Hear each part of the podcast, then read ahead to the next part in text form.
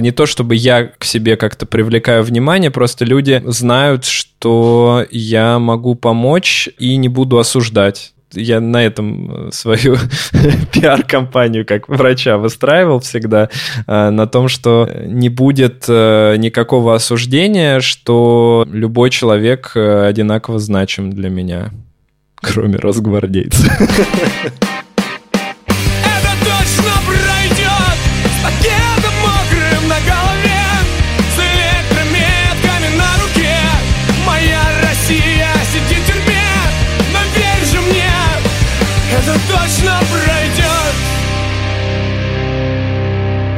Всем привет! Это подкаст «Времени больше не будет». Его веду я, Ксения Миронова. Я журналистка службы поддержки. И я, Илья Красильщик. Я возглавляю службу поддержки. Ксюша есть жених Ваня Сафронов, которого посадили на 22 года за госизмену. Его как раз отправили на этап в конце записи нашего последнего сезона. Я всего-то на все, у меня есть какое-то уголовное дело за фейки российская армия, но у кого же его нет сейчас, такого уголовного дела? Ты даже не иностранный агент еще. Посмотрим, что будет, когда выйдет этот эпизод. Мы сегодня хотели поговорить с психиатром Кириллом Сычевым. Идея наша была в том числе такая, чтобы поговорить про ПТСР и вообще, как сейчас справляться мне бы хотелось сказать активистам, политикам, журналистам, но вообще-то по факту ПТСР кажется сейчас у всех или почти у всех, да, и при этом ты вроде как ничего особо не можешь сделать, потому что это не ситуация, в которой люди токсичны, да, а объективно токсична среда вокруг них. И не очень понятно, как нам всем не отъехать кукухой. Да, это я недавно разговаривал со своей подругой, феминисткой, и она говорит, вот все, что мы делали, просто отвернулось, потому что, по сути, мы там боролись с насилием, был какой-то активизм относительно семей, а теперь, говорит, когда насилие повсеместное, легализованное буквально, то мы, в общем, непонятно, на сколько лет откатились обратно, это, конечно, печально. Ну, я хочу сказать, что такая проблема не только у феминисток. Да, ну вот, например, в моем то же самое. То есть э, у меня же получается, что как будто бы обнуляются все эти темы, э, которые мы разбирали, там, как там поговорить не токсично с человеком, который находится в депрессии. Вот ты такой думаешь, как выжить на границе с Казахстаном? В депрессии. Да, в депрессии. Говорят про депрессию, что это болезнь развитого мира, что когда люди занимаются выживанием, им немножко не до депрессии. И когда, собственно, думаешь всегда про бабушек, про дедушек, войну, все на свете, я не до конца понимал, у них не было депрессии, потому что они не знали этого слова, или потому что им нечего было жрать, и им было действительно не до проблем мироздания. В этом смысле мне интересно, вот сейчас вот у людей, которые бегут куда-то, там что с депрессией происходит? Ее становится больше или на самом деле становится меньше, потому что организм пытается решить какие-то основополагающие проблемы выживания? Ну, как правило, э, все-таки, когда человек э, активирован, да, если он боится чего-то, у него там сильные эмоции, то все остальные состояния да, на которое он бы обратил внимание, они немножко на задний план отходят. Это даже проще объяснить, наверное, не на примере депрессии, а на примере, ну, какой-нибудь ипохондрии, когда у человека есть страх заболеть раком. Он очень боится, переживает, э, все время бегает по врачам, а тут э, оказывается, что его в течение там двух дней должны там отвезти в Сахарово. Э, и он, естественно, в этот момент, скорее всего, забудет на некоторое время о своей ипохондрии и будет пытаться как-то скрыться, куда-то уехать, и в это время не будет особо думать об этой проблеме. Но самая главная такая проблема всего этого цикла заключается в том, что, скорее всего, все его тревожные, депрессивные болячки обострятся, как только он будет в какой-то минимальной безопасности. И отвечая на твой вопрос по поводу бабушек, конечно, сложно сказать, потому что не было статистики толком по заболеваемости, особенно в России. Причем я не могу сказать, что у нас как-то было плохо с психиатрией, я имею в виду по сравнению с США, в то время все было, кстати, достаточно неплохо, потому что в США, например, ну, даже в 60-х годах была достаточно распространена, например, лоботомия, и лоботомия не такая вот, как мы себе представляем, когда это в больнице проводится, а лоботомия, когда ездил дяденька на пикапе или на какой-то там автомобиле и делал лоботомию там по 100 человек в день, а можно было прийти и понаблюдать за этим процессом. И всем было очень интересно, как люди, которые до этого истерили, переживали, становились очень такими податливыми, приятными и немножко безэмоциональными. И это считалось как бы нормально. Скорая лоботомическая помощь. Типа того. Это скорая лоботомическая помощь плюс э, шоу приводили мужья своих непокорных каких-то жен, которые чем-то там не удовлетворяли их патриархальным запросам. После этого они становились хорошими, добренькими и спокойными.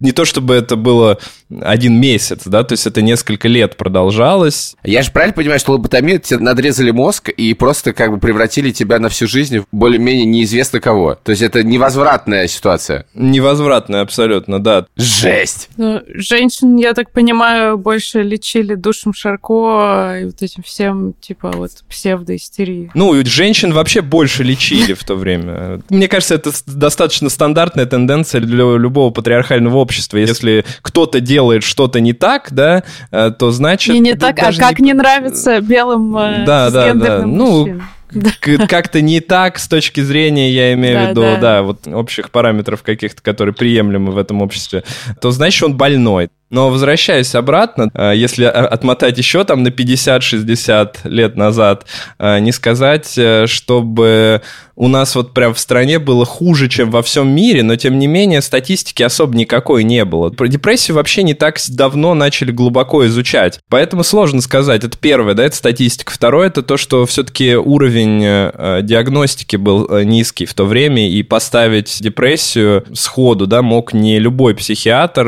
Многие к этому вообще относились как-то так. Депрессия, депрессия какая-то. Вот. Вроде как можно вылечить, а можно и, в общем, не лечить. Поэтому сложно сказать, как это было, но депрессия точно была всегда. Это описано во многих э, даже художественных книгах. И если там понаблюдать, например, за какими-то ну, не то что историческими документами, даже скорее вот э, какими-то художественными произведениями, которые были хотя бы сто лет назад, то мы там увидим достаточно много упоминаний вот этой самой депрессии, да и других, в общем, состояний, в том числе и посттравматического стрессового расстройства. Можешь рассказать, пожалуйста, про особенности ПТСР вот у активистов, у политзаключенных, например? Я читала, очень всем советую книгу Джудит Герман «Травмы и исцеления», и там она как раз рассказывает, что, с одной стороны, это тяжелый такой ПТСР, да, потому что это обычно еще тревожные расстройства, когда ты сидишь там каждую ночь, боишься, что за тобой сейчас приедет автозак. А, с другой стороны, как будто бы, ну, что воля, да, к сопротивлению есть у этих людей, и, грубо говоря, они чуть лучше подготовлены к тому, что это может произойти. И поэтому там, например, голодовки люди устраивают, потому что пытаются вернуть себе как-то чувство контроля даже в тюрьме. Да, это вопрос очень такой сложный, и на самом деле, ну, как и все, в общем, в психиатрии, он имеет, наверное, ну, несколько взглядов на эту ситуацию.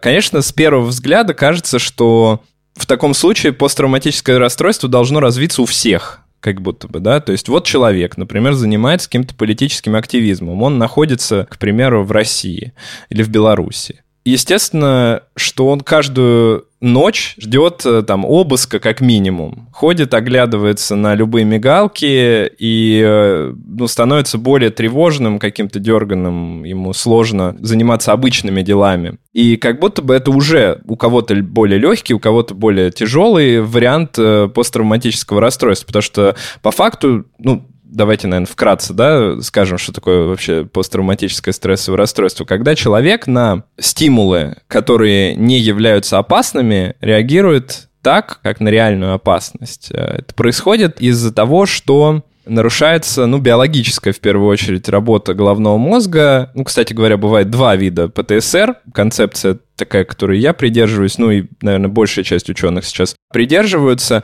э, это то, что есть вот такой классический ПТСР, активирующий, когда у нас слишком сильно работают такие древние структуры типа миндалины в головном мозге, и излишнее возбуждение присутствует, то есть когда что-то происходит, эта миндалина реагирует всегда достаточно активно, а кора ну, в основном префронтальная кора, которая должна подавлять слишком сильные сигналы этой миндалины, недостаточно активно работает, не подавляет, и мы поэтому чувствуем какую-то слишком сильную тревогу от э, мигалок. Хотя, по сути, ну, ничего в этом нет ведь такого, да, то есть не каждая машина нас планирует забрать куда-то. С другой стороны, э, есть э, второй вид ПТСР, и здесь сейчас немножечко еще усложним. Когда, наоборот, сигналы от коры очень сильные, а сигналы от миндалины достаточно слабые. И кора на постоянной основе практически подавляет работу миндалины, и в итоге мы получаем человека, который очень отстраненно себя чувствует. И, пожалуй, я встречал одинаковое количество э, людей, э, которые занимаются активизмом, э, которые, с одной стороны, первая группа, да, которая с такими вот какими-то переживаниями, постоянной тревожностью высокого уровня о том, что их заберут или что-то с ними сделают, или что-то сделают с их родственниками. И вторая группа, которые говорили мне, что я просто теперь ничего не чувствую. Мне уже этот активизм, который раньше доставлял мне много эмоций, в том числе и каких-то положительных, я же все-таки людям там помогаю, Сейчас я не чувствую такой отдачи, и что это такое выгорание, это я просто не хочу этим больше заниматься, это усталость, это депрессия, или вот это, возможно, какой-то вариант посттравматического стрессового расстройства. Иногда доходит до того, что у меня был недавно такой э, пациент, э, пациентка, точнее, которая сказала, что вот у нее, ну, она сама активизмом никаким не занимается, но у нее муж сидит э, сейчас э, постоянно по СИЗО, периодически выходит, и она говорит, что я вообще не то, что потеряла вкус к жизни, я, говорит, все время чувствую, что я как будто вообще не здесь нахожусь. То есть вот она говорит, я сижу с детьми, они где-то там вдалеке, я даже звуки слышу тише, чем обычно. И вот э, такая дереализация, деперсонализация, это называется, это тоже вариант посттравматического стрессового расстройства, просто это такой обратный вариант посттравматического стрессового расстройства. Да, это был ровно мой следующий вопрос. Насколько это нормально, вот эта реакция психики, когда ты просто застываешь, и все, и психика не реагирует больше вообще ни на что. Потому что это вот мой вариант как раз, когда ты вообще больше ничего не чувствуешь. Это очень частый вариант. Просто долгое время никто на это не обращал внимания, но было произведено много тоже исследований на эту тему, и было, например, достаточно известное исследование, когда брали три группы людей, а все они пережили травму достаточно серьезную. Одна группа те, кто не имеют после этого ПТСР, одна группа, кто имеет вот первый вариант и второй вариант, и э, проверяли, как вообще на МРТ работают при предъявлении стимула разные отделы мозга. И людям показывали какие-то картинки, которые так или иначе связаны с их травмой. И у одних начинала работать больше миндалина, а вторые, наоборот, в этот момент отстранялись, и на мониторе было видно, что в большей мере работают вот эти вот подкорковые структуры. Это вот эти картинки, да, типа мозг здорового человека, мозг... Не подкорковые структуры, извиняюсь, кора, конечно же. Не то, что мозг здорового, нездорового, тут без предъявления стимула достаточно сложно будет сказать, на самом деле, у кого есть ПТСР, а у кого нет. То есть тут э, вопрос вот, что реакция на что-то каким образом э, формируется. Но да, то есть это... У нас же может быть разные варианты того, что может вызвать травму еще тоже. Тут вроде как, э, например, девушка сама-то ничем не занимается, ей ну, вряд ли что-то угрожает. Но, с другой стороны, если мы возьмем ситуацию, что она вообще не знает, что произойдет с ее мужем, то здесь э, и травмирующее событие не заканчивается проблема ПТСР, она же заключается не только в том, что травма как-то повлияла на нас, а в том, продолжается ли это травмирующее событие или не продолжается. А, потому что если оно продолжается на протяжении длительного времени, то это на личность вообще в целом влияет достаточно сильно. То есть у человека меняются личностные характеристики. Ну, как, знаете, говорят, что вот он стал совсем другим человеком. Вот такая вот история может происходить. То есть человек привыкает жить в травме, Э, как, например, человек, который постоянно сталкивается с бытовым насилием, и его картина мира, она достаточно сильно меняется. Может э, начинать казаться, э, что это вообще никогда не закончится, или что родственник вообще никогда не вернется из заключения, э, что сейчас следом детей отдадут в детский дом, а меня заберут. И вот эти вот мысли, они становятся часто навязчивыми, а когда мы вообще сталкиваемся с каким-либо психическим состоянием, то мы всегда повышаем риск появления других психических состояний. То есть есть статистика, например, что у человека, у которого есть одно ментальное расстройство, он либо уже столкнулся, либо столкнется с больше, чем еще тремя. Ого! Можешь ну, пример провести? Если у тебя есть э, депрессивное состояние или э, посттравматическое стрессовое расстройство, то 30% что у тебя в течение жизни будет еще 3, что будет больше 4. Пример самый простой. Приходит человек, например, с депрессивным расстройством, Параллельно у него с этим, например, синдром дефицита внимания, гиперактивности, потому что это примерно у 25% людей бывает, это очень частая история. Параллельно с этим какое-нибудь э, тревожное расстройство, если ну, человек, например, находится постоянно в каких-то вот таких травмирующих событиях, может развиться, например, не обязательно посттравматическое, может развиться, например, генерализованное тревожное расстройство вот, на фоне постоянных стрессов. Вот третий. И э, вполне себе может на фоне острого травмирующего события развиться еще и ПТСР. Вот четыре. Причем это не будет ощущаться, что, знаешь, типа как у тебя там кашель, сопли, нога болит и там э, голова болит. Это будет ощущаться просто как тебе очень сильно плохо. Это для меня будет понятно, что четыре диагноза. А э, для человека, который этим страдает, э, для него это один то есть тут не стоит бояться, что это как-то сильно усугубит э, твое состояние. Скорее всего, ты это не будешь так воспринимать. То есть это большая такая когнитивная ошибка, что человек, чем больше у него диагнозов, тем хуже он себя чувствует. Да нет, ну то есть в принципе, просто чаще всего эти диагнозы не замечаются докторами. Это большая проблема, на самом деле. Я себя чувствую, как в второй лодке, не считая собаки. Это все откликается, включая кашель, насморк и боль в голове. Но мне кажется, когда ты знаешь просто эти три-четыре диагноза, и ты понимаешь, э, в чем они заключаются и почему они, то тебе просто чуть легче, чем когда ты вообще не понимаешь, тебе просто плохо. А конечно, так ты знаешь, конечно. ты такой, типа, вот сейчас у меня тревожное расстройство проявилось, вот сейчас я там о чем-то подумал, это потому что меня триггернуло, это вот мой ПТСР. Ну да, но на самом деле тут тоже две стороны медали. А, с одной стороны, ну я могу даже на своем примере привести, вот у меня есть синдром дефицита внимания, никогда не сталкивался ни с чем из других э, состояний, но вот этот синдром дефицита внимания достаточно сильно меня мучает, и он мучил меня всегда в целом, да, и то есть я, по идее, вот узнал узнав о нем, первоначально даже обрадовался. Я думаю, во, есть объяснение, почему я в школе не мог учиться, или там, почему я там занимаюсь только тем, что мне очень сильно нравится. Ну, просто потому что я не могу скучными делами заниматься. Но по факту в какой-то момент иногда начинаешь замечать, что ты все туда начинаешь списывать. А, ну, типа, э, я разбил объектив, у меня СДВГ. Вот, я там э, 10 раз возвратился, потому что забыл все свои вещи и по очереди их вспоминал, какие взять, СДВГ.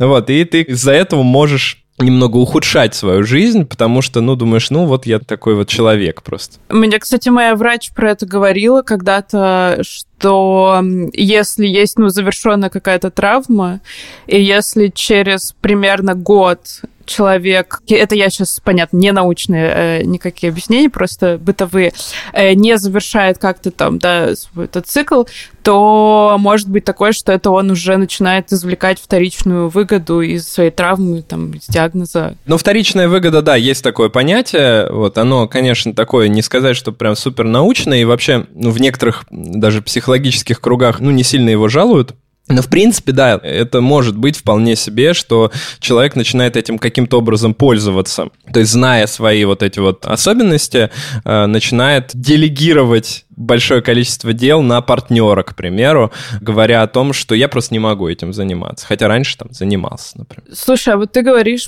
про то, что когда партнер в тюрьме, да, или близко, или родственник в тюрьме, это, получается, вот регулярное травмирующее событие, и у меня был момент, когда мне пришлось врачу своему, ну, терапевту, психотерапевтке. Я уже что-то почитала к тому моменту объяснять, что... Потому что врачи еще часто, ну, психотерапевты, по крайней мере, часто не понимают, что такое вообще заключение, тюрьма, СИЗО. И, и, и там вот мы уже сидели, мы немножко, не знаю, поменялись ролями. Может, это тоже моя нездоровая какая-то штука. Но я уже начинаю... Ну вот, знаете, у меня ретравматизация, потому что у меня там раз в два месяца суд, а еще там... Ну вот, то есть тебе, наоборот, приходится объяснять врачу, и мне кажется, не все понимают, почему это огромная травма из-за того, что это длительная штука, и ты не можешь реально никак повлиять, и оно никак не завершается. Вот, я хотел спросить про завершение травмы, например, прости, Ксюши. В смысле, а как может быть завершена травма, когда это да. событие длится годами? Что можно сделать в данном случае? Во-первых, это, конечно, психотерапия, потому что, в принципе, если мы возьмем менеджмент ПТСР, то он э, достаточно понятен. То есть, в принципе, мы знаем, что с ним можно делать. То есть, это вполне себе изученный процесс, потому что терапия ПТСР — это одна из самых понятных терапий. И, наверное, можно сказать, что не очень долгих даже. Вот, потому что мы, в принципе, можем так или иначе там за 3-4 месяца при отсутствии травмы что-то с этим сделать. Но если мы сталкиваемся с тем, что это постоянная какая-то история, что человек, например, либо находится... Ну, как заниматься с психотерапевтом, когда ты находишься в заключении, я вообще не представляю, хотя это, по идее, должно быть вообще одной из важнейших структур внутри этой организации, вот э, как это... Ну да, ну потому что там цель организации, собственно, не помочь людям да, встать на путь истины, а ну, зак- да. закрыть просто политиков, активистов и так далее. Для меня, то есть это было бы понятно, если бы можно было как-то этим заниматься э, внутри, э, но если этого нет, то, конечно же, это может длиться и не заканчиваться вообще никак. То есть тут э, стоит сказать, что просто со временем человек найдет для себя какие-то стратегии того, как с этим совладать. То есть, конечно, найдет, скорее всего, да. Кто-то, ну, найдет стратегию просто лежать и ни с кем не разговаривать, да, и постепенно, к сожалению, увидать. Кто-то найдет какую-то ценность, может быть, в том, чтобы помогать. Например, когда я вижу сообщение от Алексея Навального, можно посмотреть, как он описывает именно взаимопомощь, которую он пытается оказать другим заключенным. Это, мне кажется, вот как раз один из вариантов пережить это травмирующее событие, это найти для себя какой-то вариант помощи другим людям, которые в похожей э, подобной ситуации находятся. Мы по такому принципу подкаст сделаем, кажется. Кстати говоря, да, то есть э, это все, чтобы помочь другим и через это помочь себе. Если мы возьмем прям вот, как это называется в менеджменте ПТСР, то это называется процедуры, которые помогут противостоять тому, чего боится человек. То есть в этом все, да, то есть все, что касается того, чтобы мы могли лучше этому противостоять. То есть если для нас делать подкаст — это так или иначе противостоять этим травми... ретравматизации, то это хорошо. Если мы можем э, там помочь людям каким-то другим образом, это хорошо. Если э, мы можем каким-то образом там хотя бы на недолгое время оказаться в безопасности, это тоже хорошо. Здесь вот, например, иммиграция, да, многим достаточно хорошо помогает, помогает, а, а кому-то наоборот не помогает. Я вот, например, кстати, удивляюсь, что до сих пор ко мне обращается достаточно много украинцев и приходят на терапию, вот. Но, тем не менее, есть такие люди, и они, ну, практически все, кто у меня занимался или занимается, говорят о том, что для них гораздо спокойнее находиться на территории Украины рядом со своими близкими, даже если по этому городу идет постоянный обстрел. Потому что когда они находятся далеко, это для них более травмирующая ситуация. Почему так происходит? Ну, можно себе представить, что, наверное, когда человек находится далеко, у него отсутствуют какие-то возможности как раз помочь. И когда мы вообще говорим про травму, да, то мы здесь говорим ведь не только про то, что событие, в котором человеку что-то угрожает жизни или там целостности, мы здесь говорим о, а еще и о беспомощности человека. В этот момент. Когда человек что-то может сделать, это реже его гораздо травмирует. Но если человек получает травму и не может в этот момент ничего сделать, то это травмирует гораздо сильнее. И мне кажется, что вот здесь как раз играет роль нахождения рядом с близкими. Не так страшна для них становится сама война, потому что они, ну, к этому привыкают постепенно. Как страшно потерять вот этот, может быть, в чем-то и мнимый контроль над ситуацией. Я как раз хотела сказать, что разве это не иллюзия просто контроля, что ты возвращаешься в зону боевых действий, и у тебя какая-то вот иллюзия, что ты, если ты рядом, ты сможешь помочь близкому.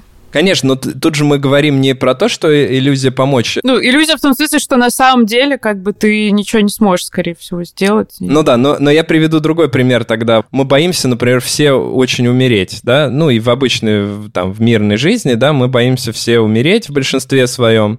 И самый э, хороший вариант борьбы со страхом смерти – это, в общем, рефлексия на тему страха смерти. Чтение книг, просмотр фильмов, э, связанных со смертью, написание каких-то материалов про смерть и так далее. То есть столкновение с какими-то такими переживаниями без избегания. Это очень хорошо помогает. И тут же не важно, ну мы же все равно умрем, да, это же иллюзия, что мы себе так чем-то помогаем. Мы не помогаем себе дольше прожить таким образом. Но мы помогаем себе таким образом лучше прожить травмирующие переживания. В случае ситуации, которую мы приводим э, в пример, да, когда человек возвращается, например, в Украину и там себя чувствует лучше, да, возможно, это для него иллюзия того, что он сможет помочь или как-то улучшить жизнь своих близких, э, но, тем не менее, эта иллюзия вполне возможно поможет ему как раз прожить эту травму. Я хотел вернуться от войны к тюрьме, Потому что ты привел пример Навального. Да, мы это все видим, но это, мне кажется, не очень репрезентативный пример, потому что он главный заключенный страны, и мы знаем, что он э, супер всегда активен, в какой бы ситуации ни находился. Ну и мне кажется, что надо всегда понимать, что у Навального, например, там у Яшина, они все-таки политики, и у них есть, ну вот эта некоторая публичная штука, которую они публикуют, и они выбрали для себя стратегию такую, что они не показывают там, например, слабость э, где видят свою, но мне кажется, надо понимать. Просто я вижу, что многие люди еще там говорят э, в духе, вот мне так стыдно, там, что, не знаю, я активист в каком-то маленьком городе, и мне так стыдно, что я там жалуюсь, и мне хреново, а вот Навальный там не жалуется. Ну, то есть, мне кажется, надо еще всегда понимать, что это некоторые публично еще их стратегия, что на самом деле конечно, людям конечно, может абсолютно. быть очень хреново. Да, во-первых, это публичная стратегия, во-вторых, э, все-таки для них это как опасно прозвучит, что я не хочу как обесценить э, то, что с ним происходит, и так не думаю, но некоторые люди, как бы в России э, политику, видимо, сидеть в тюрьме, это часть его работы, вот, если это настоящий политик, да, ну, то есть, как бы, это некоторая часть твоего дела. Яшин и Навальный на это пошли сознательно, да, и понятно, что это никак не, не отменяет того, что я думаю, что они переживают совершенно ужасные вещи, и мы, на самом деле, не знаем, что они там по-настоящему переживают, да, опять же, потому что это часть работы. Но anyway, понимаешь, вопрос про то, что есть как бы единицы вот этих вот э, политиков, таких больших, да, не... А есть огромное количество людей, которые вообще-то и не рассчитывали даже ничего подобное, и, в общем-то, борьбой такой не занимались, да, много было у нас героев таких, да, Саша Скочеленко ценники переклеивала, да, но очевидно, что отсюда до тюрьмы не всегда такая логическая цепочка выстраивается, да, ну или, опять же, Ваня Сафронов тоже не собирался не идти ни в какую тюрьму, а сидеть долго, и эта тюрьма российская, никто помогать тебе там не будет особенно. Вопрос, собственно, заключается в том, что есть ли какие-то практики, вообще есть какие-то способы не поехать кукухой там. Ну, в смысле, я имею в виду, что, наверное, не поехать кукухой там невозможно, но просто здесь такое ощущение, восприятие тюрьмы со стороны, что, ну, как бы там заканчивается вся цивилизация, да, все подходы, какие там ПТСР, депрессия, там, не знаю. Но выжить бы. Вот, и э, интересно, а что можешь что-то сделать-то? Ну да, ну, во-первых, все-таки да, я, я соглашусь с э, всеми вашими предыдущими высказываниями, я согласен, наверное, репрезентативно это выглядит несколько по-разному для политиков и для людей, которые оказались в тюрьме по воле, да, случая. Да, я считаю, что активисты тоже, а, все кроме поли... ну и политики, в общем-то, тоже, какого хера они в тюрьме. Но политики хотя бы это могли предположить, да, все остальные, я считаю, да, что каким да. бы активистом ты ни был, если ты читаешь стихи, значит, у памятника Маяковского, ну, как бы связь с тюрьмой, ну, еще недавно была совершенно неочевидна. Да, да, да, я согласен, я согласен. Но очень важно как раз вот то, о чем вы сейчас говорили, про публичную стратегию. Потому что вот эта публичная стратегия, которой придерживается, например, политик Алексей Навальный, она как раз достаточно неплохо показывает то, что в идеале должно помогать людям.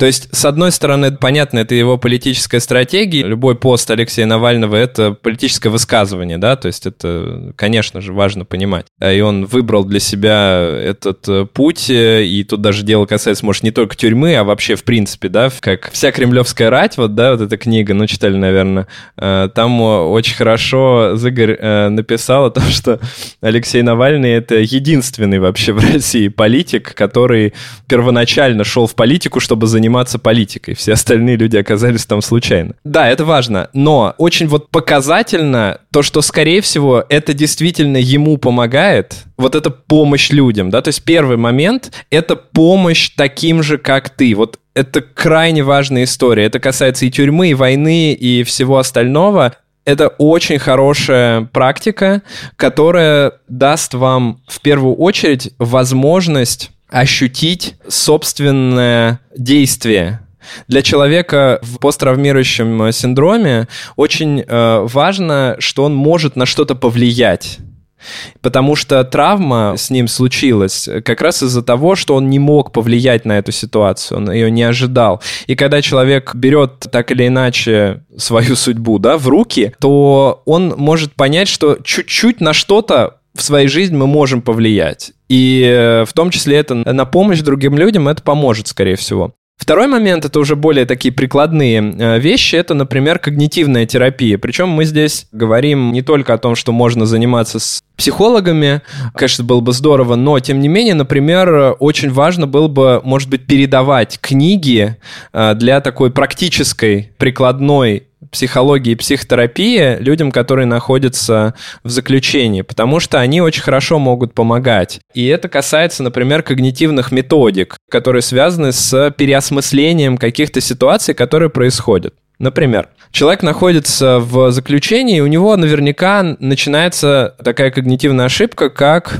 катастрофизация. То есть ему начинает казаться, что все, я здесь навсегда, меня отсюда не выпустят, здесь невозможно ничего делать, меня здесь там убьют, покалечат, и обязательно со мной что-то произойдет. Это даже две можно, э, наверное, назвать здесь когнитивных ошибки. Первая — это катастрофизация, то есть когда мы воспринимаем то, что еще не случилось, как падение вообще мира. И второе — это сверхобобщение, когда мы начинаем воспринимать какие-то произошедшие с нами события неким образом, как будто это становится центром вообще мира, как будто только из этих событий все и соткано, как будто если меня толкнул какой-то работник тюрьмы, то теперь точно меня уже убьют, конечно. И это не так. И это, конечно же, может прозвучать немного как обесценивание, потому что действительно людей в российских тюрьмах пытают, насилуют и убивают. Но это,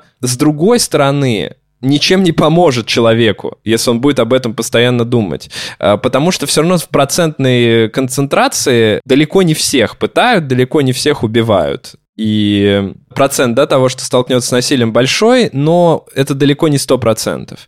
И э, как раз когнитивная терапия помогает нам рассмотреть ситуацию с более рациональной стороны, то есть найти те мысли, это так называемые автоматические мысли, которые у нас возникают в голове. Ну, например, там, меня э, будут избивать в этой тюрьме. И попробовать расписать за и против. То есть то, какие аргументы, рациональные аргументы есть э, за то, что это сделают, а, и какие против. И мы, например, находим, что за, ну, то, что вот я видел, как избивали одного заключенного. Какие против? То, что вокруг очень много заключенных, которых я не видел, как избивают, например.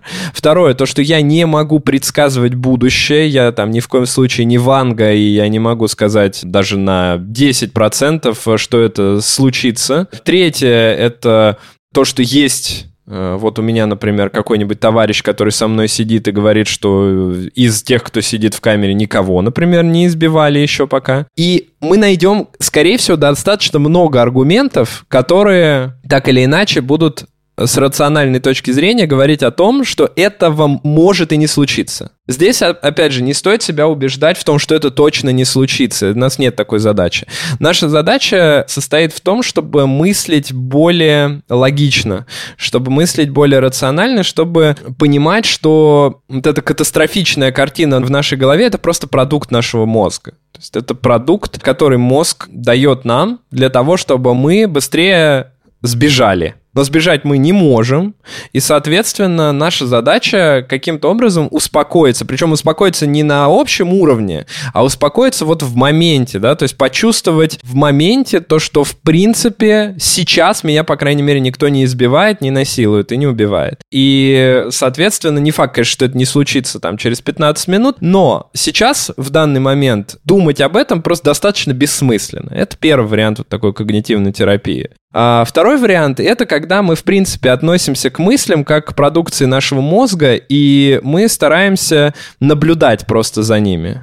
То есть вот у меня появилась мысль о том, что меня будут избивать. Никаких аргументов, скорее всего, этой мысли нет. Ну и, в общем, для меня это не так важно, потому что, ну, есть и есть эта мысль. Это просто мысль. Это просто электрический заряд, который идет от одного нейрончика к другому нейрончику. И, в общем-то, сам из себя особо ничего не представляет.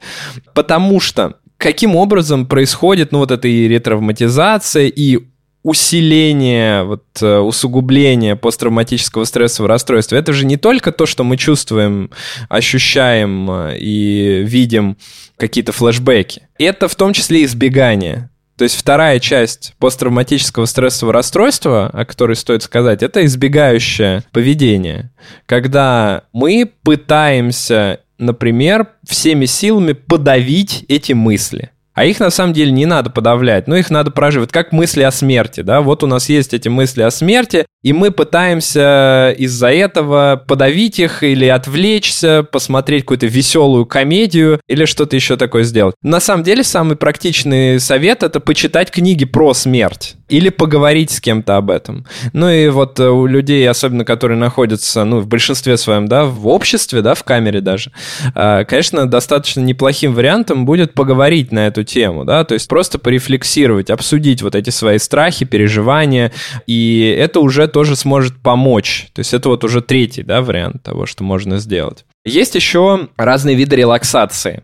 Это один из самых доказательных методов, он еще с 60-х годов используется, когда мы постепенно расслабляем каждую часть нашего тела.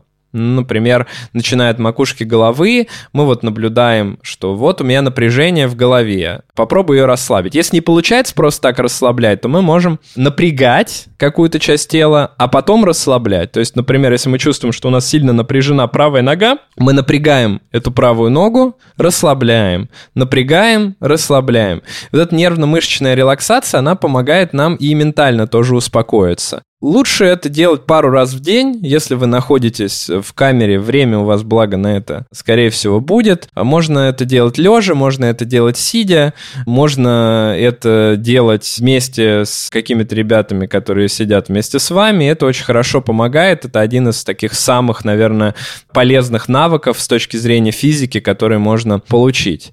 Еще очень важный момент. У людей с ПТСР очень часто из-за вот этих мыслей сильно нарушен сон, и тут очень важно, чтобы вы постарались придерживаться, ну, какой-то минимальной гигиены сна, насколько это возможно, да, то есть стараться хотя бы засыпать и просыпаться в одно и то же время, да, и, наверное, в принципе, это и так происходит э, в условиях заключения, примерно так, но, э, тем не менее, это важно, то есть если вы будете пытаться там по полночи э, справиться с этими мыслями, то ничего хорошего от этого не будет. То есть лучше попробовать одну из предыдущих методик и в итоге заснуть, постараться поспать, чтобы это какое-то количество времени на постоянной основе было. Плюс физическая нагрузка, конечно, очень важна. Постараться ее не избегать и хотя бы полчасика в день на нее выделять себя. Но мне вот кажется, по поводу поговорить с людьми в камере может быть проблематично, потому что мы знаем, что к политическим, к активистам к ним часто подсаживают непонятных людей. Я представляю, что, наверное, у многих есть страх, что ты поделишься своими переживаниями, да, а потом на них как-то еще сыграют.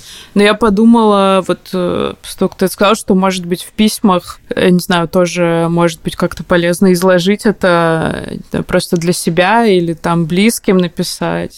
общем, да, да, конечно, конечно. штука. Ну, вообще, повторюсь, еще до этого я говорил, да, что не только чтение на эту тему помогает, но и написание чего-то на эту тему очень хорошо помогает. Потому что когда мы что-то пишем, мы это переосмысляем. Наверное, самые наши оформленные мысли — это те мысли, которые мы там написали в посте в Инстаграме, да? Ну, это важный момент. То есть здесь то же самое. Если вы в письме что-то такое напишете, или если вы вообще будете записывать, это, скорее всего, тоже будет такой некой рефлексией, разговором с самим собой. Это тоже будет очень хорошо. Ты говоришь, что бывает у людей вот чувство, что это никогда не закончится, закончится, я могу, ну, как со стороны пациента объяснить, как это выглядит, почему очень э, разные есть ситуации, да, и, наверное, там, если у вас, не знаю, посадили, вы точно знаете, там, что на год, и если человек не будет как-то высовываться, то его действительно через год отпустят, и вы, допустим, уедете, то может быть какое-то чувство, что это не закончится. Вот у нас, например, ну вот прошло два с половиной года, Ваня был в СИЗО, и пока он был в СИЗО, мне все говорили, вот будет приговор, и тебе станет легче, потому что ты будешь знать конечную цифру.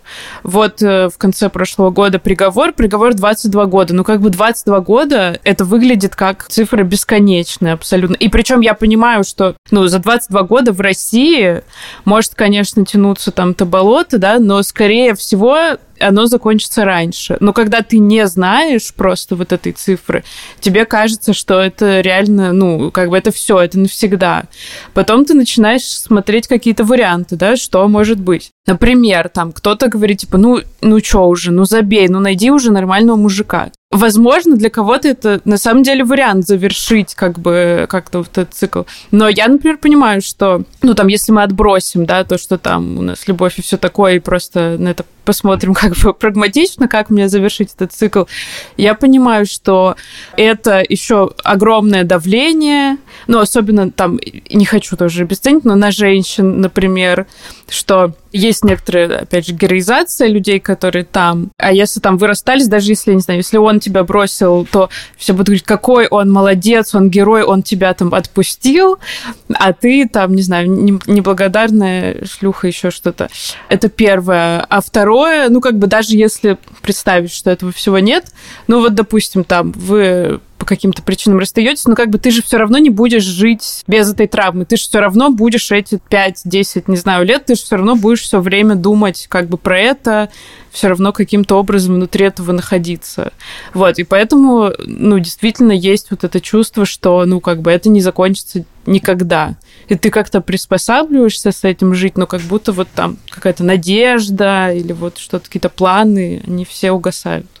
Ну да, это на самом деле большая проблема. И обесценивание, ты говоришь, вот это очень важный момент, то, что люди, которые находятся за решеткой, мало того героизируются, с них снимается ответственность так сказать. То есть они, в принципе, ну, что бы человек ни сделал, ну, в общем, ладно, да, то есть он молодец в любом случае. Для родственников это может быть очень большой проблемой, потому что на самом деле, если так уж говорить, да, люди-то все разные, и э, с точки зрения того, что человек герой и молодец, и активист, и все на свете, и политик там, и кто угодно, это здорово, но в там каких-то межличностных отношениях он не так не воспринимается близкими. Он может восприниматься в том числе как, там, не знаю, абьюзер условно. Важно об этом говорить Ну, понятное дело, что общество все равно оно найдет на что давить. Но важно вот эту тему тоже рефлексировать, потому что, конечно, я даже не представляю, что чувствуют люди, и мне кажется, это во многом сложнее, когда они находятся на свободе, и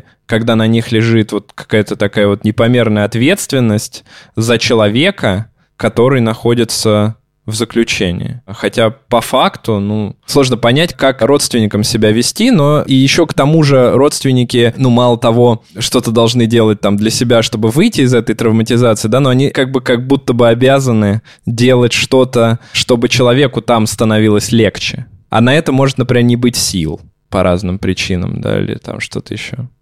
Мне, кстати, кажется, это отчасти, почему мы делаем этот подкаст, что это какая-то супер, ну не то, что не изученная, да, но не охваченная какая-то вообще группа. Ну, я читаю какие-то книги про заключенных, политзаключенных, есть какая-то э, информация, литература про близких, которые, в общем-то, тоже... Ну, как бы считается, что это группа, которая как бы вообще незамеченная, не страдающая и как бы... Да, да, да, это, ну, на самом деле так очень часто бывает. Например, такая же история с родственниками людей, у которых есть какие-то психические состояния, да, то есть мы очень часто э, говорим, что вот человек там борется с наркозависимостью, например, а в итоге этот же человек живет в обществе, и мы понимаем, что еще есть люди, которые борются со своими чувствами по отношению с, к человеку, который борется со своей зависимостью, да, то есть вот формируется такая некая созависимость. Постепенно все-таки обычно приходит сообщество к каким-то выводам, не очень быстро, но тем не менее, что а, надо работать со всем окружением. А, это касается всего, да, это касается и людей с ментальными проблемами, и в том числе с людьми в каких-то сложных ситуациях, да, потому что, естественно, что сама сказала, да, как бы ситуация не повернулась, ты так или иначе все равно будешь в ней находиться, ну, как минимум до его освобождения. Ну вот что делать с этим не очень понятно. У меня была история два года назад, я работала на телеке, уже это было после арестования, я брала интервью у Кости Котовой и Ани Павликовой, пара, оба были политзаключенными, потом поженились, и мы с ними обсуждали все эти темы, и я сказала им, что по моему опыту и я со многими людьми разговаривала, которые так очень стесняясь про это говорили. Ну вот особенно, когда тебе есть с чем сравнивать, что это переживается иногда, опять же, не хочу обесценивать и, и так далее, и понятно, что смерть это как бы самое ужасное, потому что, конечно, все, ты человека не вернешь, но в каких-то моментах бывает, что вот заключение длительное воспринимается там психикой твоей даже хуже, чем там смерть близкого, потому что смерть, ты понимаешь, что это завершенный какой-то процесс, а тут ты как бы вот в бесконечном этом цикле, не, и ты не можешь его завершить, как бы закрыть и, и как бы завершить травму и пойти дальше. Конечно, да. Ну, то есть травма будет все равно длиться все это время. Просто, ну, отношение будет меняться, конечно, к этому постепенно, да. То есть оно э, где-то будет там усложняться, где-то упрощаться в зависимости от каких-то событий, которые будут происходить. А, но э, полностью завершить это, вот я говорю, до э, того, как человек выходит, да, это, это невозможно. И мало того, что после того, как человек выходит, тут же тоже очень важно, что когда это было то общение до заключения, тот человек до заключения, и особенно когда это касается большого количества лет, это же немножко разные люди. И тот человек, который был на свободе, и тот человек, который был в заключении, они росли э, в разных обстоятельствах э, это важно, потому что мы, когда находимся в разных обстоятельствах, для нас, например, приоритеты становятся очень часто несколько разными. И мы, ну, типа, ждем эту какую-то картинку, которая у нас происходит, а картинка может не биться с тем, что в реальности. Поэтому здесь, конечно, очень много вот этих вот нюансов. И важный, наверное, момент это как раз вот, ну, терапия. Для человека, который находится на свободе, да, есть один бонус, да, важный. Это возможность посещать э, психотерапевта. И даже если не обязательно посещать его там на постоянной основе, но когда ты, например, чувствуешь, что у тебя есть в этом потребность, точно не стоит себе в этом отказывать, конечно. Да, ну как будто, ну вот эту надежду, короче, теряешь все равно. Возможно, там из-за того, что психика, ну вот в заморозке такой, но кстати, классно, я тоже про это думала, то, что ты говоришь про людей, которые, например, должны заботиться о тех, кто болеет, или о людях там, с э, какими-то ментальными особенностями, потому что правда тут как будто ну, очень трудно назвать какую-то точку, после которой ты как-то оправишься и пойдешь дальше.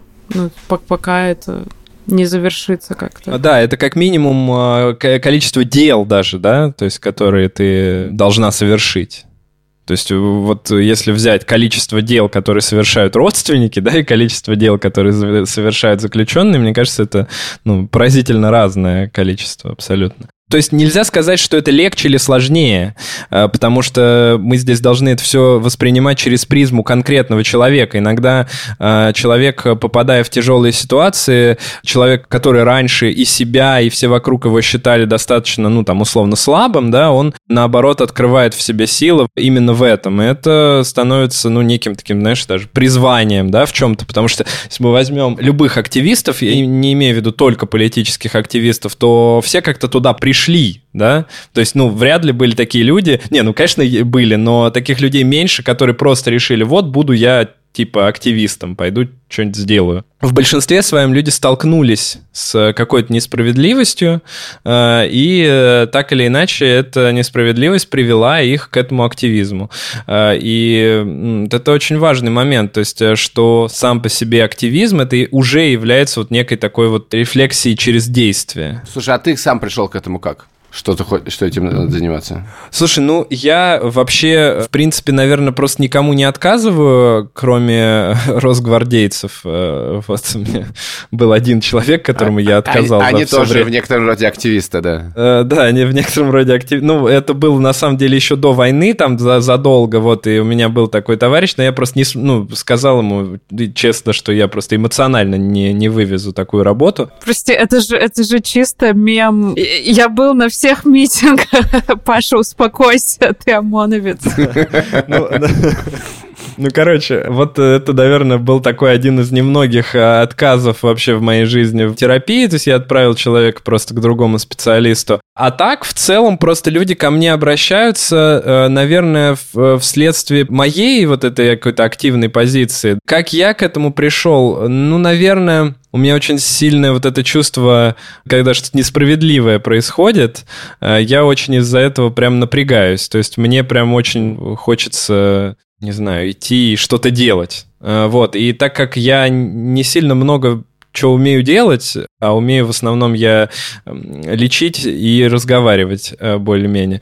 И вот пытаюсь этим, этими инструментами работать. Наверное, если бы я мог ну, не знаю, умел бы что-то еще, я бы это просто делал как-то по-другому. Ну, вот, кстати, да, я сейчас вот так задумываюсь, я не могу сказать, что со мной что-то такое произошло. То есть я просто часто сталкивался, наверное, с людьми, с которыми что-то происходило вот так. Это были сначала люди какие-то которые сталкивались с социальными какими-то проблемами, потому что я жил в городе Рязань, и там все соткано из э, социальных проблем. То есть там ничего не работает, все устроено очень плохо. Когда я, помню, посмотрел книгу, отец принес книгу о том, как Рязань выглядела, типа, там, сто лет назад, и я посмотрел, сколько было деревянных красивейших домов, и что от них осталось там, типа, четыре. ну, вот какие-то такие вещи, наверное, первоначально меня толкали на то, чтобы там сходить на митинги на те же самые. А затем, э, просто когда я уже понял, что я имею какой-то способ э, помогать людям, я вот начал этим заниматься. Сейчас сейчас просто я думаю, что это уже в обратную сторону идет. Это не то, чтобы я к себе как-то привлекаю внимание, просто люди знают, что я могу помочь и не буду осуждать. я на этом свою пиар-компанию как врача выстраивал всегда, на том, что не будет никакого осуждения, что любой человек одинаково значим для меня, кроме росгвардейца. Я просто не представляю, как работать с человеком, э, типа, который этим занимается, да, то есть я могу себе представить, э, что я мог бы, наверное, работать даже с людьми, которых забрали, например, там на войну, э, туда как-то затащили, да, и они, ну, абсолютно этого не хотели, там никого не убили, э, никому не навредили и никого не ограбили, но тем не менее просто побывали там, да, это, ну, наверное, для меня не было бы какой-то этической проблемой. Но когда дело касается вот каких-то таких вещей, что человек осознанно получает деньги за то, что бьет людей, ну, блин, я, я просто не, не очень понимаю, как, как э, с точки зрения совести просто поступать. Спасибо тебе большое. Спасибо, да. Спасибо, что пригласили. Слушай, у меня еще из этого выпуска я как впервые пытался представить вот ты находишься в тюрьме, и вообще-то, ну, ты, это же жизнь, это же не просто какой ну, это большой период жизни. И вообще-то живем только раз, жить надо хорошо. В смысле, люди каким-то образом все равно и в тюрьме, очевидно, пытаются каким-то образом почувствовать себя ок. И для этого нужно как-то... То, что он говорит, что вообще надо не вытеснять, принимать, разговаривать с людьми внутри. Ну, то есть, вообще-то, я стал думать, а вообще что такое, вот ты сидишь в тюрьме, и как выглядит вот это принятие? И вы, есть ли оно? Как человек находит какие-то плюсы в том, что происходит. Да? Я придумала метафору недавно, про это думала. Кто слушал первый сезон, тот знает, что у нас есть какая-то сквозная тема Гарри Поттера. Короче, у меня родилась такая метафора, что, ну, и когда ты в тюрьме, и когда близкий твой в тюрьме, как будто бы тебя каким-то образом... Ну, там же у Роулинг было, что магия, она как циркулирует у тебя там, по венам и все такое. И вот если у тебя ее ограничили и заблокировали, и она типа внутри тебя, и она хочет куда-то выйти, но она выйти не может, потому что ты в ну, в какой-то вот несвободе, ну, или когда твой близкий даже в тюрьме, и ты вот хочешь там его увидеть, но ты не можешь. И это, короче, мне кажется, очень похоже, что вот э, внутри тебя какие-то эмоции, да, это все ищет выход, и выход оно не находит. Ну, вот то, о чем ты говоришь, что ты как бы... Надо как-то жить, а как жить, непонятно. Ну, в какой-то момент же она как-то устраивается, эта жизнь. Я сейчас скорее говорю про человека, который в тюрьме. Я не пытаюсь это все оправдать, если что. Я не в этом смысле. Все равно как-то должна... Ну, выстраивается, даже в зоне боевых действий выстраивается всегда какая-то жизнь. Но мне кажется, все равно, особенно если ты помнишь хорошо, как было до, то все равно эта жизнь э, такая, не знаю, ну вот что-то у тебя, короче, отнимается, да, какой-то контроль и выбор, и это все равно... Блин, мне просто не хочется говорить неполноценная жизнь, ну, потому что тоже как-то звучит очень стигматизирующе, но по факту отчасти так, наверное, и есть. Я тут должен вставить маленькую штучку, что у подкаста есть э, закрытый чат и закрытый канал. Меня в нем нету, Ксюша в нем есть для людей, которые это все переживают. А и еще в службу поддержки про это тоже много делают. Можно писать в службу поддержки, в саму, собственно, поддержку. Э, Helpdesk Media Bot в Телеграме. В службу поддержки мы еще делаем э, разные пересказы всяких книг, в том числе «Как себе помочь», о психологической помощи. Тоже заходите в Телеграме, в Инстаграме, читайте. А под выпуском будет ссылка, собственно, на наш э, закрытый телеграм-канал, если вы как-то пострадали, если вы были в тюрьме или ваш близкий или близкие находятся сейчас несправедливо в российской тюрьме, то можно заполнить анкету. Она будет в описании. Этот подкаст мы делаем вместе с редактором Андреем Борзенко, продюсеркой Ликой Кремер, звукорежиссером Ильдаром Фатаховым. Обложку для нас сделала Алина Глушанок. А музыкой нам поделилась группа порнофильмы. Слушайте нас, мы уходим раз в неделю. Ставьте нам оценки в приложениях, которые вы слушаете. Это важно. И будьте осторожны. Спасибо.